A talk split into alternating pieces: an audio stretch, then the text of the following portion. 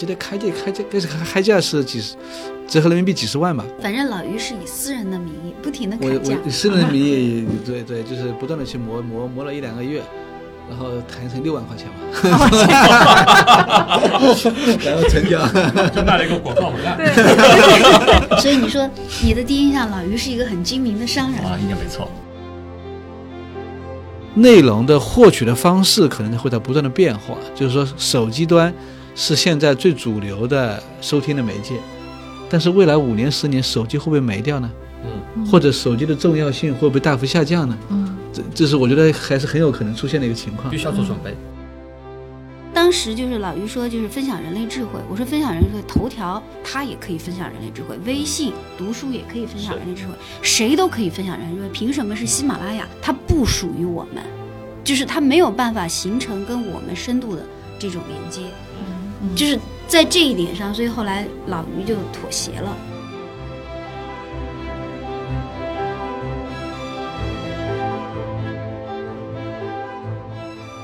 听众朋友们，大家好，我是主持人丽丽，欢迎来到本期的创业内幕。这一期我们请到了中国最大的移动音频分享平台喜马拉雅的两位创始人于建军和陈小雨，两位嘉宾和大家打个招呼吧。嗨，大家好，大家好，我是于建军。同时呢，我们这一期呢还有一位嘉宾是来自 GGV 纪元资本的管理合伙人徐秉东 Eric。Hello 哎 Eric，大家好。我们公司为什么叫喜马拉雅呢？你你你你讲吧。嗯对，因为最后最后那个那个网站也是老于去买的。他他是我们我们就是当时想想了很多名字，也一直也纠结了一段时间，一直不满意嘛。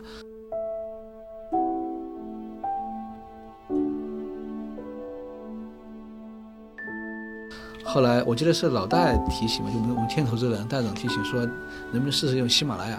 但喜马拉雅那个这个楼有喜马拉雅中心，它是王字旁的那个嘛，呃，就是我们我们一开始确实内心是比较抵触的，说跟一个地产公司一个楼一个名字也不是一个好选择吧。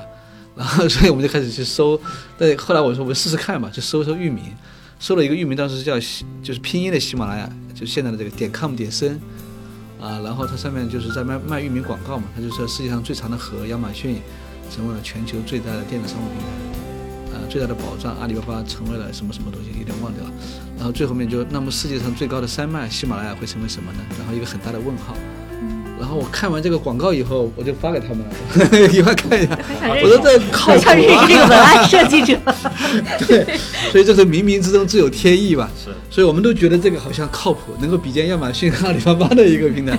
哎，我们正想做一个，我们我记得艾伦的时候，我跟 Eric 也说过，我们想做声音的 YouTube、声音的淘宝。是这两句话，我们当时就是中是筛选出来。我说这个，嗯，好像有点意思。所以后来，因为这个是点 com 点 cn 嘛，我们就去找那个喜马拉雅点 com，看那个能不能买下来。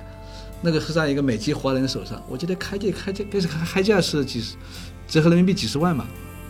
然后我反正老于是以私人的名义不停的我。我私人的名义，对对，就是不断的去磨磨磨了一两个月，然后谈成六万块钱嘛，然后成交。就卖了一个广告文案。所以你说你的第一印象，老于是一个很精明的商人。啊，应该没错。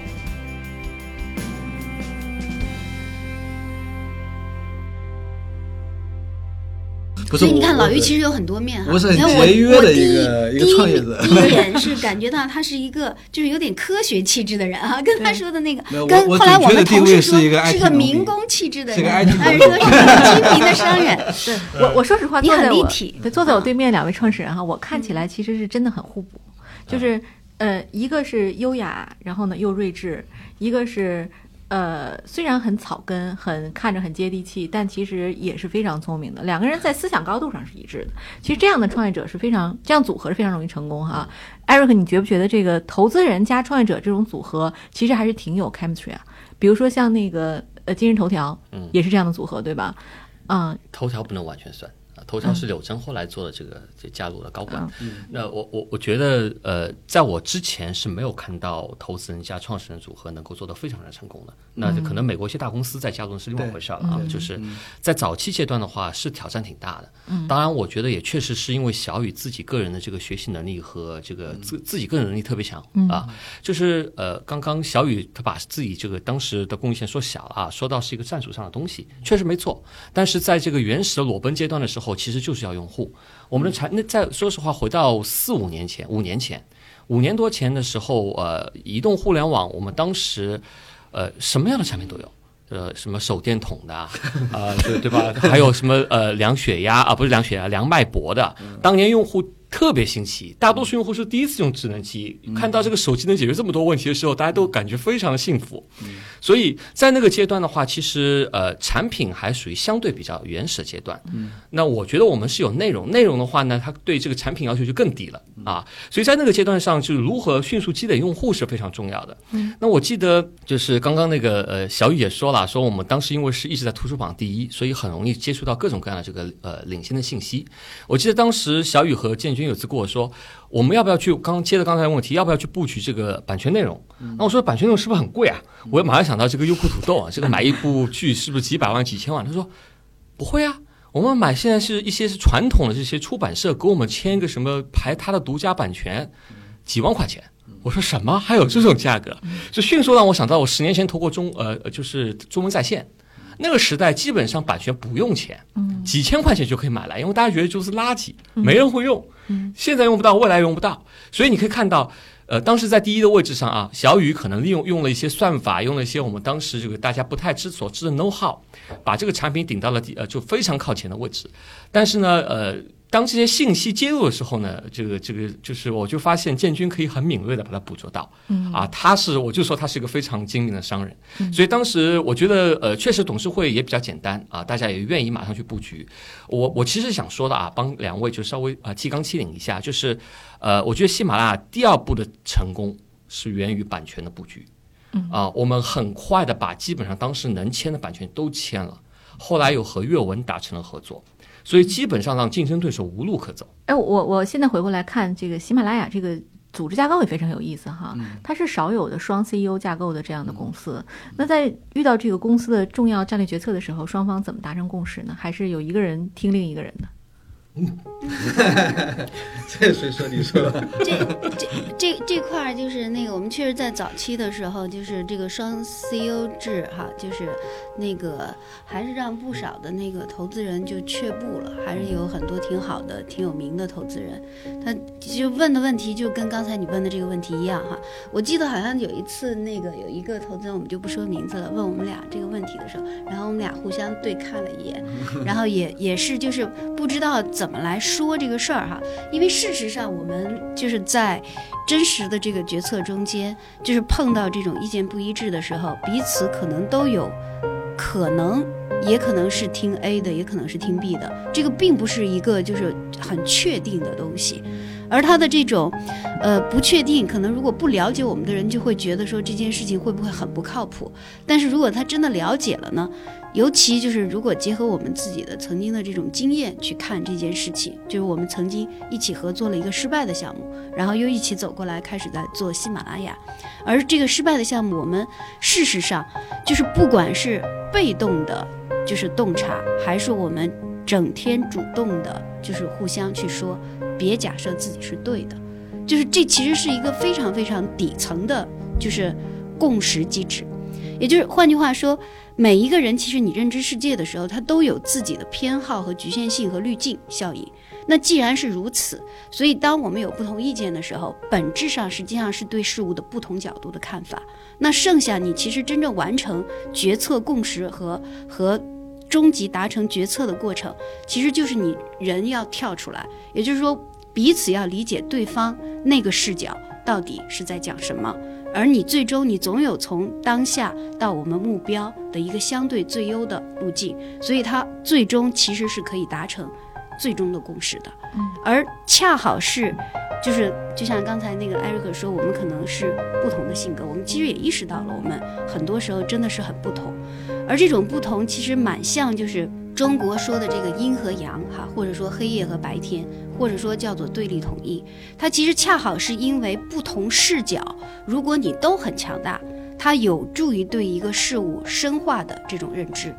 好，就是这一点，我觉得是我们其实回过头来看，喜马拉雅能够一路成长到今天，其实这是一个非常重要的一个呃机缘，就是我们正好是因为我们不同，而这种不同呢，又不是说谁弱谁强的不同，可能就是彼此其实都有自己的角度，而且我们又有一个共识机制，就是我们都知道彼此或者叫每一个人。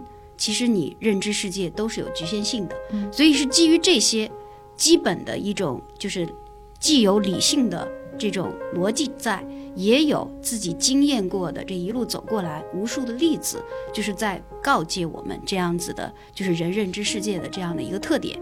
所以我们发现说，每每到不一致的时候，其实是有助于我们加深对一个事情的深度认知的这样的契机。嗯，对对。艾瑞克，您刚您一开始投资的时候，这个就公司就是双 CEO 制吗？是，其实回答你刚才这个问题啊，就就我当时也思考过，那呃两个比较强的 CEO 在一起，那我是不是预期我希望一个 CEO 强一些，一个 CEO 弱一点呢？那从公司的角度来说，是有两个。比较牛的人比较好，还是说只是一个比较牛的人比较好呢？所以这个问题其实有点伪命题啊。当然，就最最关键的问题，也是其他投资者关心，就是两个人能不能合作。嗯，其实我在和他们的一些交谈过程中，我就发现两个人是能合作的，因为源于几点啊。第一，两个人都非常直接，有什么想法能够马上表达，就基本上可以马上呃有些讨论，甚至是争执，但是很快大家都会达成一致。第二点来说的话呢，呃。我觉得他们的呃初始的分工是不一样的，不完全一样的。有相对偏外的，呃，做生态的；有相对是偏内的，做产品的。我觉得这样的这个分工，从初期来说的话是非常完美的啊，至少在当时那个时时点，那基本上属于呃属于非常好的巨型的机会。但是能不能抓得住，没有个好的联合创始人，我甚至觉得公司发展可能会慢很多。所以当时是打消了我的疑虑的。嗯，对，还有一点特别重要的就是说，我们的信念是一样的。就这个事情必须要成，是我们所有做选择的一个出发点。对，怎么样有利这个事情成，我们就怎么去做。那这个是一个共性的交集吧。啊，有时候我们争论的比较厉害，也会把一些 VP 引入进来一起来讨论。对，那个就刚才那个，比如艾瑞克在说，说我原来做投资哈，其实实实际上我对外的商务能力是不弱的，肯定那因为那那是我历史的这种能力的延伸哈。但是后来我跟老于合作之后，你你会发觉说我几乎很少对外了，这里面其实也是有一个就是比较重要的性格特质，就是从。从本性上来讲，我可能是一个特别细致的人，哈。相对来说，老于就没有那么细致。老于是平衡感非常好的人，哈。就是细致的人、敏感的人，他的平衡感往往就会弱一点。就是这里面就是尺有所长，寸有所短。如果说真正我跟老于的这种，就是叫做互补。可能就是在这一点上，互补性是相当相当强的。就除了我们说的其他的以外，实实际上我们在业务的分工中，到后来并不是非常绝对。其实互相补位的是很多很多。因为对于细致的人来说，他一定看到就是。在公司特别重要的业务上，如果你有很多东西做的不到位，我一定会扑进去的。哪怕是在老于他分管的领域，我也一定会扑进去。那同时呢，你公司在任何时候，你其实还是都都是需要有平衡性。也就是说，不管你爱干不爱干，哈，你你只要但凡需要的东西，你缺一不可。那在在这个部分，可能老于的平衡度其实比我要好很多。我可能有的时候就做那几件事儿，其他事儿我都不管了。这样子就是类似，这其实也是一种性格特质的搭配。后来我为什么合作之后，我变成了就是更偏，说起来更偏产品，其实也不尽然。说偏产品的核心意思是说，我可能扎细致的程度，扎整个东西的深的这个层，用的这个就是精力会远远多于老于。嗯。就是在在这一点上，所以慢慢慢慢，因为你既然这么做了，你的宽度一定是不够的，就是大量的宽度，实际上就变成老于在做，就是类似，我觉得我们俩可能在和分工协作中哈，就是性格的这种互补，或者叫做，就是就像物种都有自己的特性，就是这两个物种的这个特性相对来说是比较互补的。对，其实两个 CEO 的这种架构哈，两个人都要非常强，恰好不是一强一弱。艾瑞克，您认可吗？非常同意。其实老于就是负责把每件事都要做好，嗯，啊，小雨就是要把每件事情做到极致。对，对，他有点像那个，就是说两个人都要是思考者，两个人同时又都必须是执行者。就因为传统的 CEO 和 CEO 的 CEO 的架构是一个是偏思考、偏决策，对吧？一个偏执行。而而我们这种结构相当于是两个人都是思考，都是执行。但是两个人都思考、都执行的好处是什么？它能相互激发，嗯，或者说他能够相互补位。我想到了一个问题，然后抛出来一起讨论，或他想到我们抛出来一起讨论，这种程度就会非常多，而且讨论的深度会比一般的公司要深比较多。对。对，嗯所以这些地方确实它的好。我后来就因为我喜欢篮球嘛，我看 NBA 也是的。原来姚明的时候，中锋就是中锋，嗯后卫就是后卫，嗯但现在有组织中锋了。就是就是中锋也可以打组织，其实他的他的嗯每个五个位置之间的那个每个人的角色，他也是不一样，对，他也是在也不断的这个变化和演进。且老于刚才说的有一点是，也是我觉得我们整个组织在进化哈，就是最早的时候可能是我跟他我们两个人之间，就是那个很多的东西就是在不停的深化，但是现在呢，我们确实已经建立了整个班委制，就也就是换句话说，把整个组织的力量现在越来越把它发发挥起来，因为公司就像你前头在问，两千人你怎么管？我我今天公司可能百分之九十人我不认识。我真是叫不出名字，再加上我偏宅嘛，就是我老于是跟大家沟通可能比我要多，我基本上就是扎到关键业务，我其他是不管的，就是这是非常明显的我们俩的这种行为方式和性格特质哈，所以很多人根本不认识。那你最后其实要把整个公司的文化核心的这些东西要有有有效的传承，你其实是需要一个团队，所以现在在这一点上，确实那个应该是喜马拉雅的这个进化应该是比较明显的，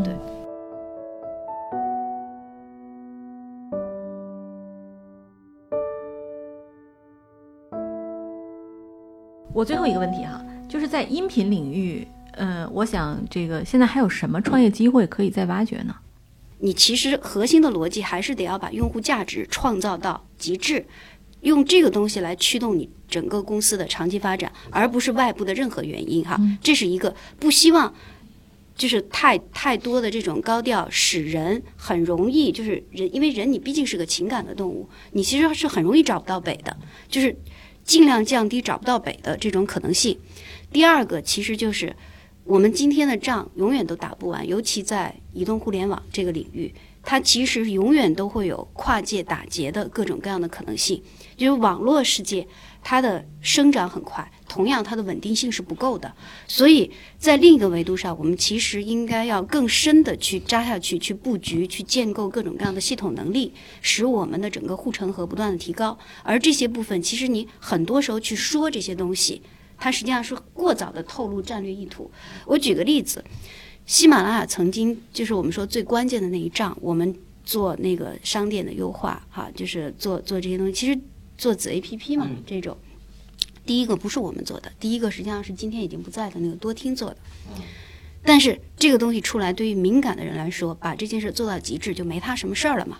就是我这是举一个小小的例子，实际上在整个就是我们说这个我们这个行业内无数敏锐的人，因此很多很多东西你其实过早的就是去透露这种战略意图，其实是不利于我们。我可以说两点，就是说你刚刚说的后面的这个机会，其实希望本质上搭以音频为媒介搭了一个平台，我们把我们的使命提炼成用声音分享人类智慧。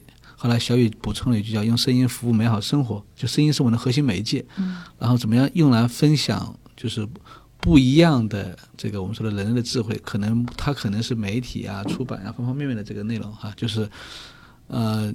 所以这个领域的机会，它一个是来自于就是说就细分的内容嘛，就包括我们做了做了内容付费啊，后面不同领域的细分内容在不断的这个生长，有的专门做亲子的，有的专门做不同品类的，这个，然后然后也有越来越多的人，他可能依托这些平台，就是来产生了很多的这个机会，就是我们我们上面的哈，就是也有很多不一样的人，他们有的每年获得几百万、几千万的这个收入，这种这一个小的团队或者有的甚至个体产生很好的收益，就这个是我觉得是不同的内容吧，就无论是过去大家理解的可能是媒体的内容、出版的内容的，就是移动互联网化，这肯定是一个浪潮，有点像当年电商起来了以后，不同领域的垂直电商在不断的冒，我觉得这这个逻辑有点相似。嗯，第二个方面的浪潮就是围绕着移动互联网，就是过去的一年已经特别火的，就是所谓的所谓的人工智能音箱这块。嗯，但这个领域呢，它已经不适合小团队参与了。它其实已经进入到一个，就是就所有的巨头都把它当成一个火力中心啊，来猛攻的这个阶段，对的，因为看到了亚亚马逊那个 Echo 在在美国的这个，所以今年就很多厂都来入围这个东西。但这个东西就是说，但它确实是一个趋势性的一件事情，就是呃，整个从我们说从互联网到移动互联网到接下来的物联网，对我们憧憬未来是应该是我们叫万物互联、万物有声的一个时代。在物在物联网的时代，每个人用声音，就声音不仅成为一个内容承载主体，同时又成为了一个语音交互的一个方式。嗯，对，所以这样的话，越来越多人用声音可以很方便的获取各种信息。我觉得这个这也是个蛮有意思的事情，就是说音箱可能是个开始吧，音箱以后也可能会演化出很多新的设备出来。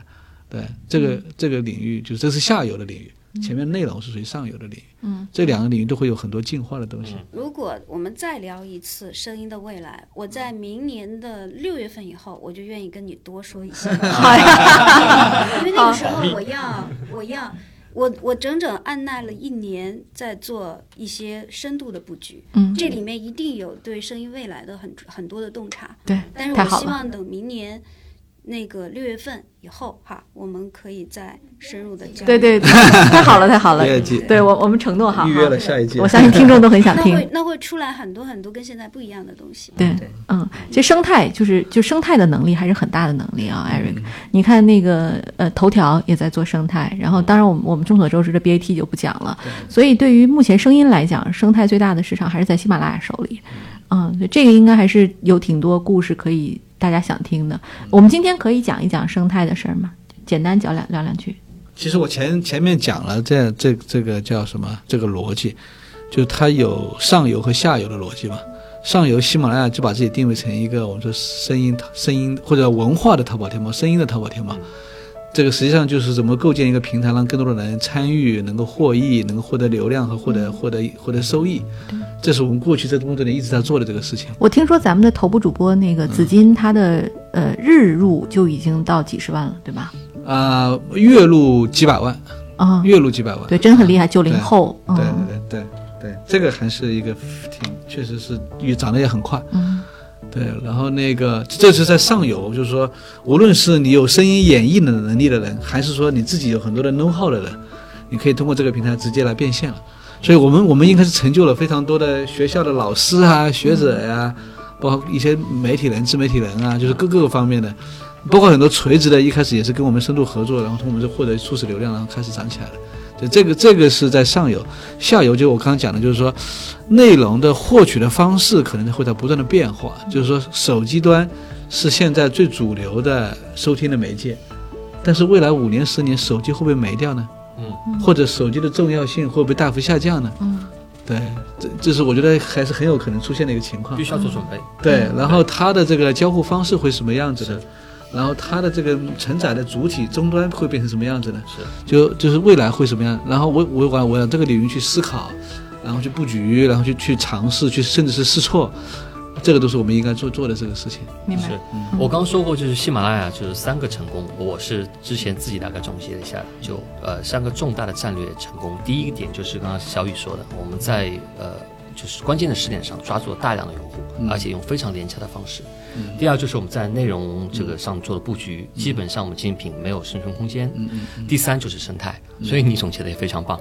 呃，我觉得喜马拉雅生态上一个是分硬件，那就是喜马拉雅 Insight，这是当时我们聊过的，聊了很长时间啊。当时一开始公司是希望做些并购，后来聊下来觉得，既然呃做一家并购不够，做两家不够，我是不是干脆做个 Insight 啊？后来喜马拉雅也自己去做了硬件啊，这是一块。另外一块就是呃我们什么叫生态？生态就是让所有人在上面。能赚到钱，对啊，内容贡献者能赚到钱，那他当然不愿意走。对用户来了以后，可以和作者有更多的互动，当然他也不愿意走。所以，其实，在我们今天说的媒体平台性的机会里面，其实你一只手基本上就数过来了。嗯，而喜马拉雅是在音频这个平领域里面唯一的，几乎是唯一的平台的机会，大平台的机会。嗯，那呃，相比于一些就是它竞品，我们是做 IP 的，做内容型的。那喜马拉雅其实更是一个大平台的一个，就是我们叫更宽广的一个一个一个这么一个机会。所以我未来来看的话，它往上的空间，或者说它呃垂直化发展的这个机会也是比较大的。就接下来我其实我也想问两位一位一个问题啊，就很多人也会问啊，问我，所以喜马拉雅为什么不会做视频？那为什么不会去做相关的一些领域的拓展？就我也想听听两位的想法是什么嗯？我们其实纠结了蛮多的，就是说一个关于音乐的问题，一个关于视频的问题。那个包括我们内部其实意见也不完全一致，内部也争的就是死去活来。不光我们两个人，我们的我们还是有就其他高管也是一起加入这个战壕一起争。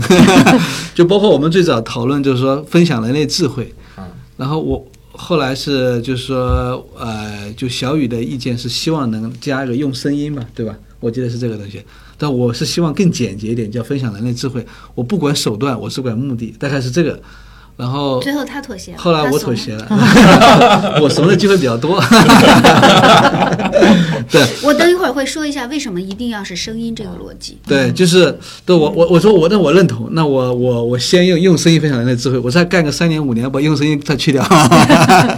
对，它是一个发展的问题到，后来，我相信老师舍不得去掉，嗯，就是一个目标和和路径的问题。这也是一个比较关键的一个一个一个洞察。所以，所以在一起创业，它很难保证所有人所有观点都一模一样对，但但是只要这没关系方向一样，往前走。你你刚才在问的哈，它实际上就是我们说微信哈，你你的第一认知肯定是个即时聊天工具，嗯，你永远不会说它是个别的东西。虽然它上面可以有朋友圈，可以有那个什么微信公众号哈，也可以有各种各样的生活服务的入口啊。那个其实喜马拉雅就是坚持声音这个东西，在如果类比上其实是一样的逻辑，就是首先声音，你你其实就是对声音市场的一个基本洞察。人无外乎就是获取信息，就是看和听，对吧？你一定有一半的时间是眼睛被占用的时间，你自己算算，我是认认真真算过的。从你早上眼睛还睁不开的时开始，然后到你洗漱、吃饭、做家务，哈，上下班，什么带娃哈，然后运动健身，到你大屏幕、小屏幕弄完，眼睛非常疲劳，你自己算一算，至少一天醒着的时间一半儿，你可能眼睛被占用。所以眼睛和和耳朵，当你眼睛被占用的时候，如果你还要获得信息，从哪来？你不可能在眼睛被占用的时候看大片，不可能玩游戏，不可能刷朋友圈。嗯，为什么不把声音做到极致？那个分明是有一半的时间，这一半的时间就意味着视频、游戏，嗯，多大的市场？你你你你其实是可以类比的，这是首先是一个最基础的一个洞察，还有一个就是认知，好，就是你作为什么是你的核心能力圈，你这个能力圈整个的建构是不是做到了极致，使跑在你上面的服务和各种各样的东西效率最高，嗯，这件事情远没有做完，嗯，远远没有做完。对，因为它会有巨大的空间，但这不妨碍说，哎，今天喜马拉雅可能也兼容了视频，嗯也兼容了信息。我们其实已经推出视频了，应该在几个月前推出视频，比如李连杰讲太极，他太极要要比划嘛，啊要所以他就必须要有视频。所以有一些节目是有视频的，但是声音是主识别吧，音频是主识别。嗯对，但我因为其实声音就是你听这个环节，它在获取知识上，它是真的节省你很多感官的。对你，你你想你开车可以听，对，他你就说有所利用起来了放弃，才能够有所得到哈。这其实真的跟第一次创业的这个这个痛，就是被被被弄弄的这个非常有关。就是那个当当时就是老于说就是分享人类智慧，我说分享人类智慧，头条他也可以分享人类智慧，微信读书也可以分享人类智慧，谁都可以分享人类智慧。凭什么是喜马拉雅让人记住分享人类智慧了呢？知乎更分享人类智慧了，它不属于我们。就是它没有办法形成跟我们深度的这种连接，嗯就是在这一点上，所以后来老于就妥协了。他一开始一直不想用声音，我是必须得要用声音这样子的。很好所以。我们必须想独占一种场景，这是我目前的想法啊，就是他他其实本质上是说我们的我们的精力我们的生命其实非常有限，嗯，这已经是占了人的一半的时间，你能把这个时间给人服务好吗？信息服务、信息体验、信息各种各样的东西，你把这一件事情做到极致，已经是一个巨无霸的一个事情。嗯，对。好，感谢用声音缔造美好生活的喜马拉雅的两位创始人，还有 Eric 的精彩分享。本期创业内幕。就结束了好请期待下一期谢谢大家。